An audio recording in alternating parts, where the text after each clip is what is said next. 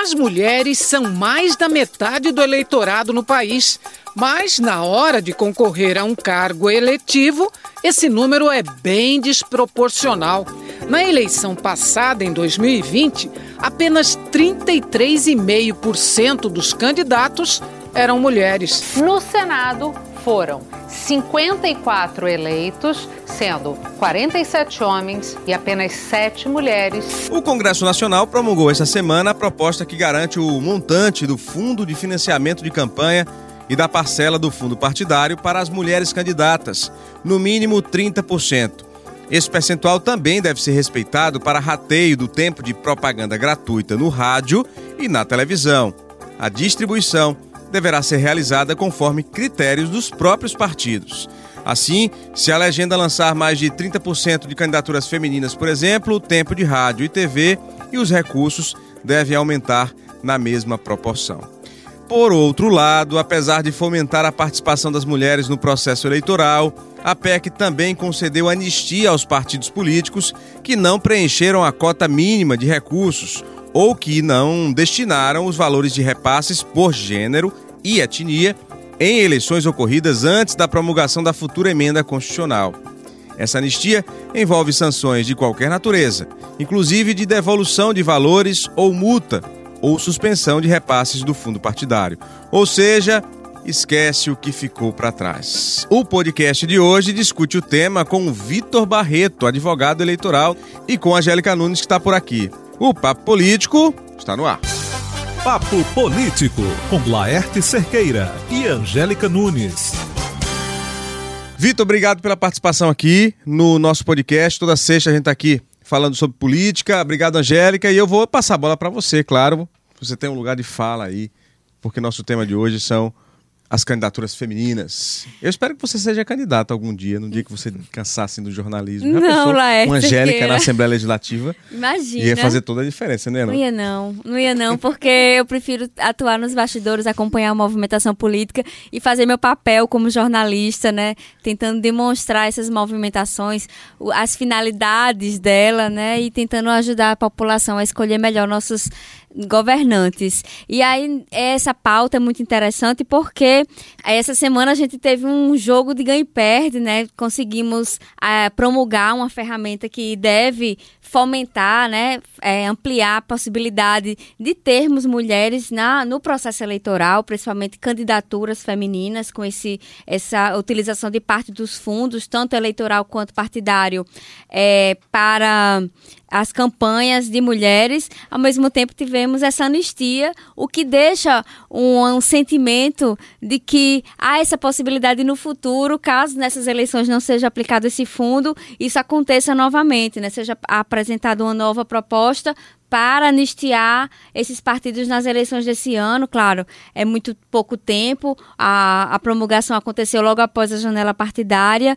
E aí a, o sentimento que fica é que os partidos podem no futuro também propor essa anistia para as eleições desse ano. Eu queria que o senhor fizesse essa leitura desse primeiro dessa promulgação. Se acredita que é uma ferramenta que pode proporcionar ampliação da participação feminina, na, principalmente no Congresso Nacional, já que é a nossa maior casa né, de representação da população, e nós somos maioria, as mulheres são 53% do eleitorado, então a gente precisaria estar mais representadas ali no parlamento. Primeiro, Laerte, eu quero dizer que eu super apoio a sua ideia de Angélica na Assembleia Legislativa. Podia, né? Ou na Federal também. Já pensou essa menina pequena, linda, subindo ali, meu pai inteligente. Ser, meu pai disse que eu devia ser delegada, da... porque eu sou meio braba mandona. Aí eu acho que na política não ia me dar muito bem, não. Mas ia, né? Precisa. Pois é, Laerte, principalmente porque a Assembleia Legislativa da Paraíba, como todos os parlamentos do país, eles têm uma enorme subrepresentação de mulheres. Como a Angélica falou, nós temos mais da metade da população brasileira formada por mulheres, mais da metade dos eleitores são mulheres e os parlamentos têm pouquíssima representatividade feminina. Só para vocês terem ideia, no Congresso Nacional, a representatividade de mulheres é apenas de 15% das cadeiras do Congresso inteiro da Câmara seja, e do Senado. 513 mais 81, né? Nós temos 15% apenas de mulheres. Então isso é uma, uma falta de representação enorme. Aqui na Paraíba, que nós precisamos também de mais Angélicas, Marias e muitas outras mulheres, nós só temos cinco deputadas que foram eleitas na, nas últimas eleições. Então, de 36 deputados, apenas cinco mulheres. É muito pouco, é menos de 20%. Então, nós precisamos, de fato, de ações como essa, a emenda constitucional 117, que foi promulgada, começou a ter validade essa semana, na última terça-feira, dia 5, e eu posso dividir o conteúdo dessa emenda constitucional em duas partes. Uma parte é muito boa, uma outra parte nem tanto. Essa parte que é muito boa, ela determinou que os partidos políticos eles devem aplicar pelo menos 5% dos recursos do fundo partidário na criação e na manutenção de programas que incentivem a participação de mulheres na política. E a gente está falando aí, né, Vitor, tem que lembrar que não adianta dizer assim, ah, eu vou cumprir a cota.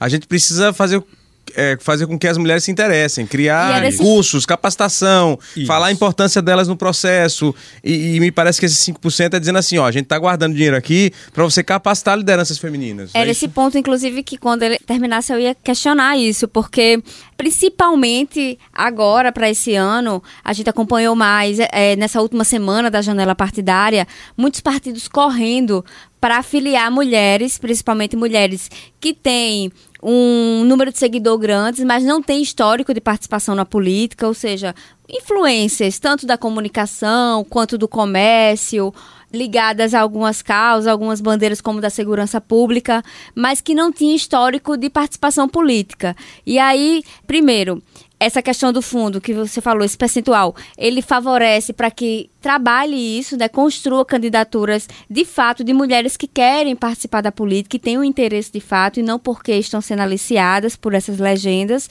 E aí outro ponto que aí a gente pode tratar depois, que é se de fato essa proposição, esse convite foi feito para atingir a cota, claro, para atender essa necessidade legal, ou se é também uma burla ao, ao famoso é, processo de candidaturas laranjas que aconteceu em outras ocasiões, porque vários partidos foram enquadrados na legislação, na justiça, por descumprimento, né, por usar candidaturas teoricamente laranjas, mulheres que nem tinham votos, apenas estavam ali para cumprir a cota. Mas aí trazendo esse tipo de figura, mulheres que têm um certo. São famosas, né? projeção. né? É, tem, tem uhum. projeção, acaba favorecendo uma certa burla, porque elas terão votos, não terão votos para se eleger, mas terão votos para tentar pelo menos maquiar esse processo. Angélica, essa sua colocação foi perfeita. Essa correria que houve nos últimos dias no fechamento aí da, da janela partidária, da necessidade de pessoas se filiarem para poder concorrer às eleições, às próximas eleições, diz muito de como é feita a organização para que mulheres sejam candidatas. Ou seja, os partidos não tinham mulheres suficientes, eles não têm, em regra, programas muito bem elaborados para incentivar a participação da Agora mulher na política. Agora tem 5%, né? Pois é.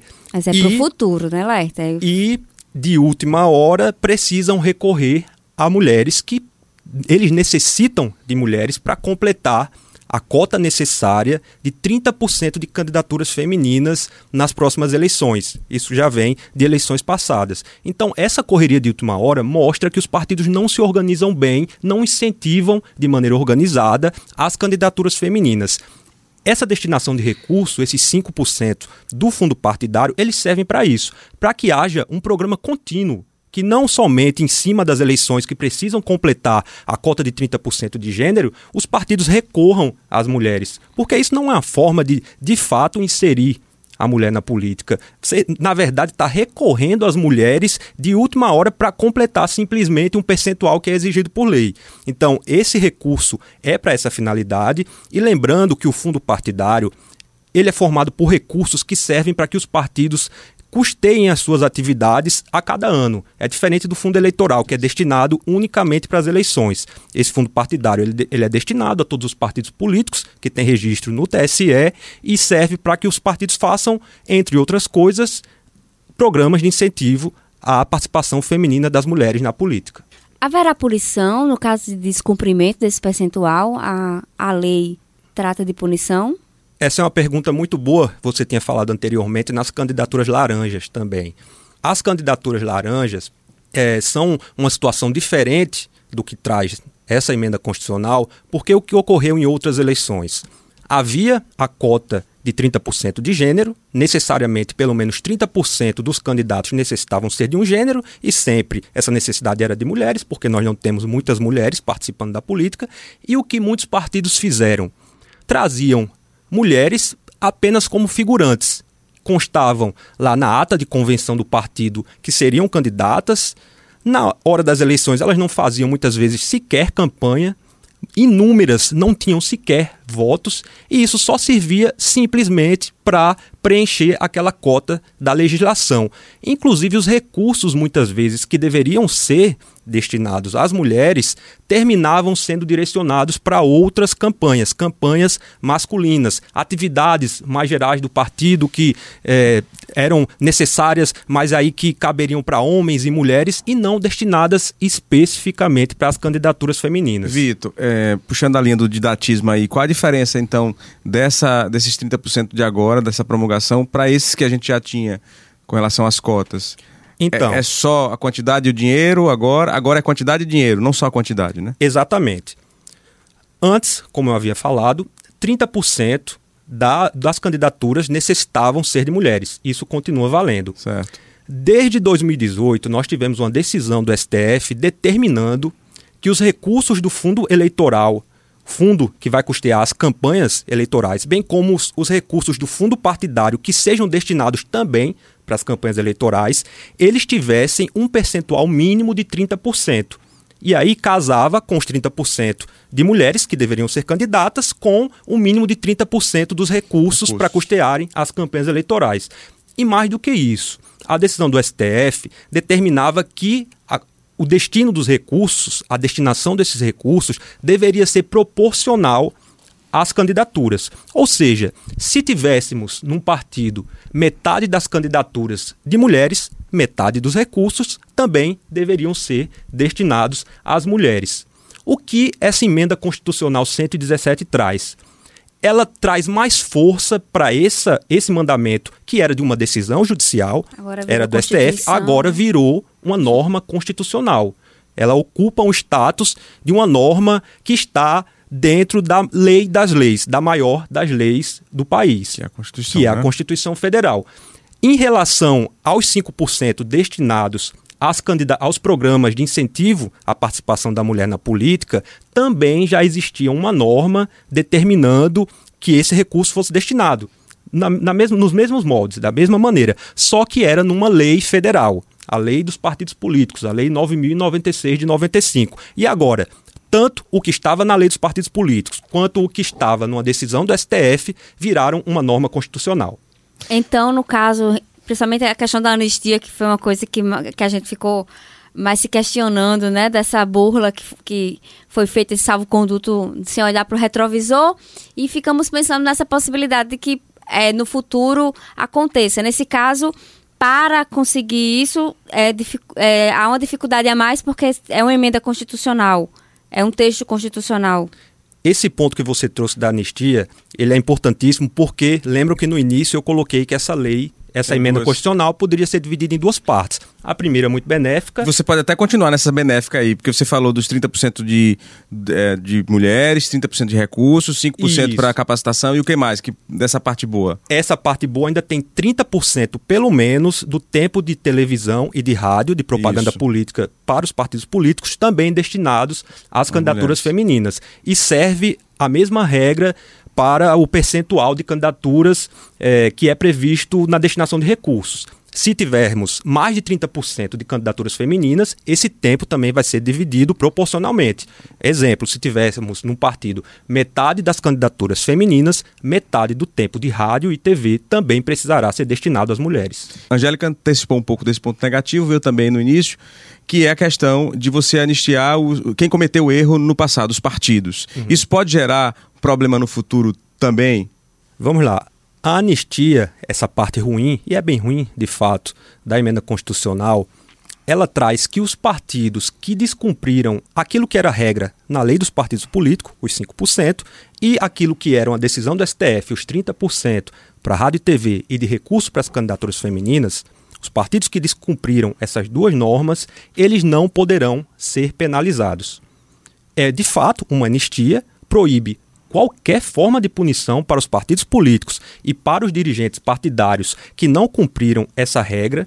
Então, isso isso funciona muito mal como mensagem para a população, como mensagem para as candidaturas femininas, no caso específico, porque é como se o Congresso estivesse estimulando os deputados, os senadores, a sempre descumprirem a legislação, a sempre descumprirem as regras eleitorais, porque ficam na expectativa de poderem, depois de um tempo, serem perdoados, não serem penalizados. Então, isso é uma mensagem muito ruim, de uma maneira geral, para a sociedade.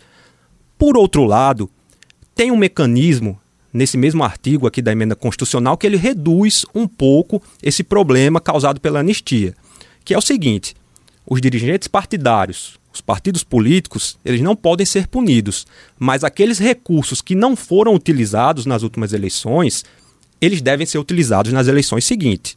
Por exemplo, se o partido não utilizou 30% dos seus recursos do fundo eleitoral para as candidaturas femininas, pelo menos, utilizou, por exemplo, 20%, aqueles 10% não utilizados têm que necessariamente ser utilizados nas eleições seguintes. Então, pelo menos os recursos eles foram protegidos. Embora eu considere que também a punição nesse caso fosse importante. Agora, essa, é, esse recurso não usado para ser usado na seguinte, usado em candidaturas femininas. Em candidaturas femininas, que é necessariamente. Que Cumulativamente, poderia... inclusive acumulando Cumulativamente, com, com, 50, com os 30% Isso. da ou próxima, com 50% da questão proporcional. Exatamente. Nesse exemplo aqui, se nós tivermos um partido que utilizou somente 20% nas últimas eleições e ele tiver 30%, de mulheres como candidatas, ele vai ter que usar 30. os 30% mais os 10% que não foram utilizados na última eleição.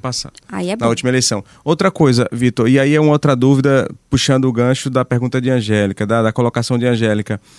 Como virou emenda constitucional, uma PEC, é mais difícil modificar para anistiar no futuro, para que partidos agora, nesse momento, por exemplo, não cumpram essa regra lá na frente e acreditem que vai ter modificação? É mais difícil porque uma norma constitucional ela tem um rito mais difícil, é um rito mais duro de ser aprovado, uma lei é, que tem o status constitucional. Para que uma norma constitucional seja aprovada, você precisa de duas votações em cada uma das casas do Congresso e uma votação de pelo menos três quintos dos membros de cada uma das casas, da Câmara e do Senado. Uma lei ordinária ou uma lei complementar, ela tem o quórum de, de, tanto o quórum de votação quanto o quórum de, de aprovação muito mais reduzido. A, uma lei ordinária ela precisa de 50% mais um do, dos presentes na votação, desde que seja estabelecido o quórum é, para votação em cada uma das casas do Congresso, e uma lei complementar tem um, um, um rito um pouco mais difícil, mas precisa de pelo menos 50% dos membros da Câmara e do Senado mais um. Nesse caso, a lei complementar ela precisa que pelo menos 50% do número total dos deputados ou dos senadores mais um voto para ser aprovada. Vitor, a legislação, essa legislação de fato você falou que tem uma parte muito boa e tem essa parte ruim. Mas é um avanço ou a gente já está numa fase em que poderia ser muito mais é, forte essa, essa inserção do Congresso Nacional, dos legisladores, no sentido de criar uma espécie de paridade? Olha, eu considero um avanço você transformar uma regra como essa numa norma constitucional é muito importante. Você alça esse direito a um outro patamar.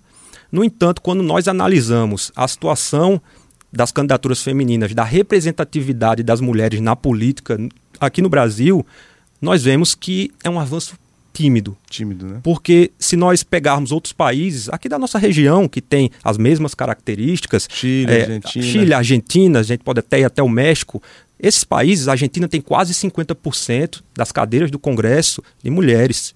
O México, da mesma maneira, quase 50%. Quando nós olhamos para o Brasil, nós temos 15%. Isso é um é número quê, muito reduzido. Vitor, você, você, como especialista, estudioso da área eleitoral, tem como você, você analisar e encontrar motivos para isso? Assim, a gente sabe que tem a questão cultural, tem a as questão... castas uhum. políticas que aí são quase imutáveis, na, principalmente na Câmara Federal.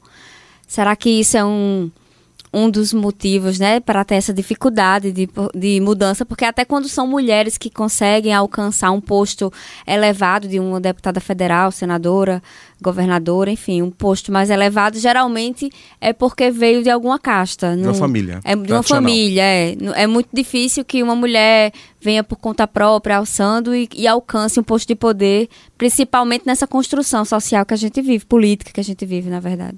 Sem dúvidas, é um complexo de fatores no qual tudo isso que vocês mencionaram está presente.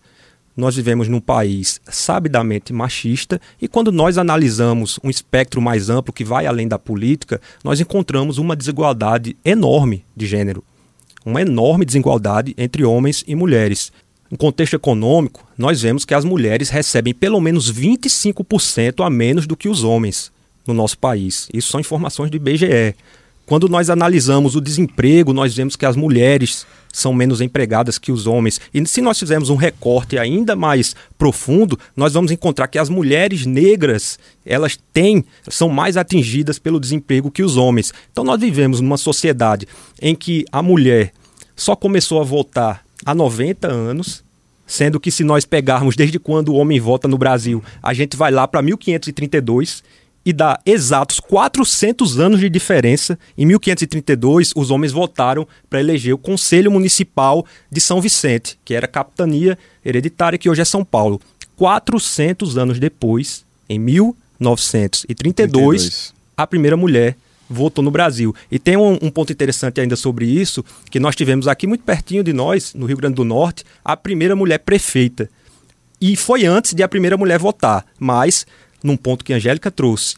Também era uma mulher filha de um homem Filha de, de muito líderes bens. da região, exatamente. Exatamente. Inclusive a primeira votante também foi toda uma construção. Isso aí é inquestionável. A gente passa por uma construção de tentar galgar esses espaços. E aí o sentimento, como a gente falou ainda há pouco, né? É, há pouca mutação nesse processo porque vem exatamente desses espólios, né? A gente trata como espólios eleitorais, essas mulheres que conseguem alcançar. Agora, eu queria que o senhor desse uma um, um aceno positivo para esse, esse projeto? Será que com a promulgação dessa emenda constitucional é, haverá essa possibilidade de renovação? Você acredita que haverá essa, essa renovação nas câmaras, na Câmara Federal e, e na Assembleia Legislativa? Olha, eu acho que são passos iniciais para a gente chegar até onde deve. Pelo menos metade das mulheres, pelo menos 53% das mulheres ocupando as cadeiras do parlamento, porque as mulheres são 53% dos eleitores. Então seria interessante que nós tivéssemos aí um número bem mais elevado de mulheres no parlamento. Essa é uma medida inicial, mas o que nos dá mais esperança, primeiro, é uma norma constitucional, então tem todas as dificuldades para se superar esse tipo de norma. Segundo, que tem outras, existem outros projetos de lei, tanto na Câmara quanto no Senado, que buscam também ampliar os direitos, buscam ampliar a participação feminina na política. Um dos projetos traz a possibilidade, traz na verdade a obrigatoriedade de que pelo menos 30% das cadeiras dos parlamentos no país câmaras de vereadores, assembleias legislativas, Câmara Federal, Senado Federal, tenham vagas, 30% das vagas ocupadas por mulheres. Aí não seria somente os recursos 30%, não seria somente 30% do tempo de TV e rádio, seriam 30% das vagas obrigatoriamente para as mulheres. Em muitos países já existe esse tipo de medida. Então, quando nós vemos que o Congresso está conversando sobre isso, está discutindo aspectos como esse, nós ficamos é, mais esperançosos por mudanças nesse sentido. Nós vemos que existe um debate colocado, né? nós vemos, embora timidamente, que o número de mulheres na política está aumentando, mas nós sabemos que precisamos de muito mais. E, e um ponto importante, Laerte, é que nós, homens, precisamos reconhecer isso e colaborar para que as mulheres elas tenham o espaço de protagonismo, para que nós, nós precisamos defender essas ideias, porque, no fim das contas, nós também somos parte muito importante disso. É por causa de nós, alguns mais, outros menos, é por nossa causa que as mulheres ainda não ocupam o espaço que é delas de direito. Vitor, você falou aí, você deu aí vários, é, várias soluções, né? Falou dos partidos que precisam se engajar e aí tem recursos, 5%. Você falou da, da própria é, consciência é, dos homens com relação a isso. E eu, ia, eu queria que, que você falasse mais qual, qual o papel da sociedade nisso, né? Porque quem elege é o povo, né? É o eleitor. É, como mudar essa consciência da, das pessoas no sentido de, de fato, enxergar nessas mulheres é, políticas capazes de transformar a própria vida ou a vida da sociedade. Porque tem um pouco disso também por conta, claro, da questão cultural, né?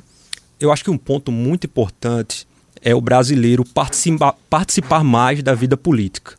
Nós, até por conta de muitos problemas que nós enxergamos na política, nos mandatos, em todos os, os cenários, em todas as casas, nós encontramos muito, muitos problemas e ficamos descrentes com a possibilidade de melhoria na sociedade que a política pode promover. Então, nós precisamos, apesar de tudo, acreditar que as grandes mudanças elas são feitas por meio da política. Então, eu preciso me engajar.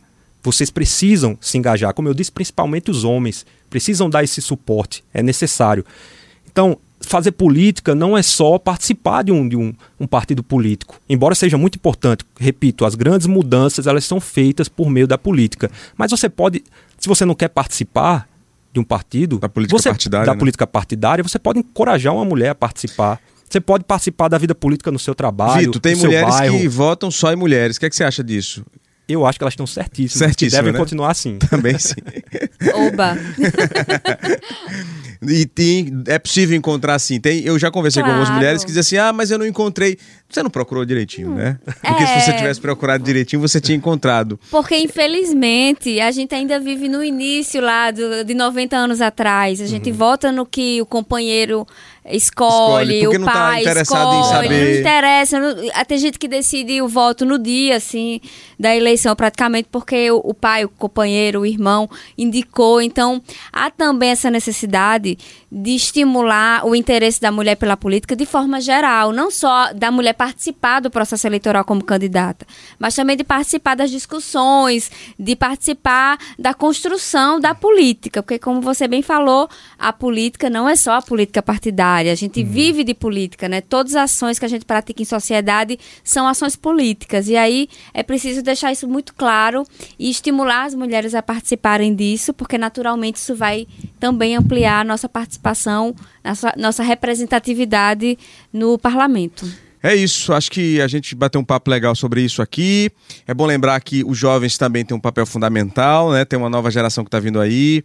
Aqui com a gente, produzindo vídeos desse podcast, Yasmin Soares, a estrela do Politizados, um novo projeto das TVs Cabo Branco Paraíba, da Rede Paraíba de Comunicação, que fala sobre política para jovem, para dizer a ele que ele é de fato fundamental no processo, porque o futuro do país está na, mão, tá na mão dele. Parece clichê isso, mas é a pura verdade, né? Verdade. E a política está não só na discussão partidária, mas no dia a dia. Quem sabe essa nova geração não vem aí com mulheres é, muito mais dispostas a lutar e com uma sociedade jovem mais disposta a cobrar dos partidos. E aí é uma opinião muito minha. Acho que os partidos são fundamentais nesse processo, porque não se faz é, política no Brasil sem os partidos. Então, se os partidos não assumem essa responsabilidade e capacitar, enxergar, enxergar as lideranças, é, fazer delas, de fato, é, protagonistas no processo, vai ser também muito difícil, mesmo que a sociedade o queira. Angélica. Não, só queria destacar que a, a participação da política, a gente falou de mulheres, mas é preciso uma representatividade de todos. Não só mulheres, mas negros, PCDs, índios, trans, trans to- todo mundo precisa estar muito bem representado para a gente trazer leis que sirvam de fato, né, que atinjam a necessidade da nossa sociedade, né, que, que cumpra a, o papel que é necessário para a gente. Vitor, sua última palavra nessa estreia aqui no podcast, para a gente concluir. Ah, foi ótima essa conversa com vocês. Muito obrigado pelo convite. Espero estar aqui conversando com vocês muitas outras vezes, porque o papo é ótimo. Eu queria fechar dizendo que ninguém melhor do que uma mulher para dizer como deve ser a ampliação da participação política das mulheres. Então, tudo o que a Angélica falou foi perfeito e eu só gostaria de acrescentar um ponto específico dentro do que ela falou, é que hoje, corroborando o que ela disse, a nossa, a nossa representação no Congresso, na política de uma maneira geral, não é de mulheres, não é de LGBTQIA, não é de jovens, é formada por homens brancos e muitas vezes velhos. Uhum. Nada contra as pessoas de maior idade, mas nós precisamos ampliar essa representatividade. Nós precisamos de mais mulheres na política, precisamos de mais jovens na política, precisamos de mais pessoas também mais idosas na política, pessoas da população LGBTQIA, pessoas com deficiência. Precisamos levar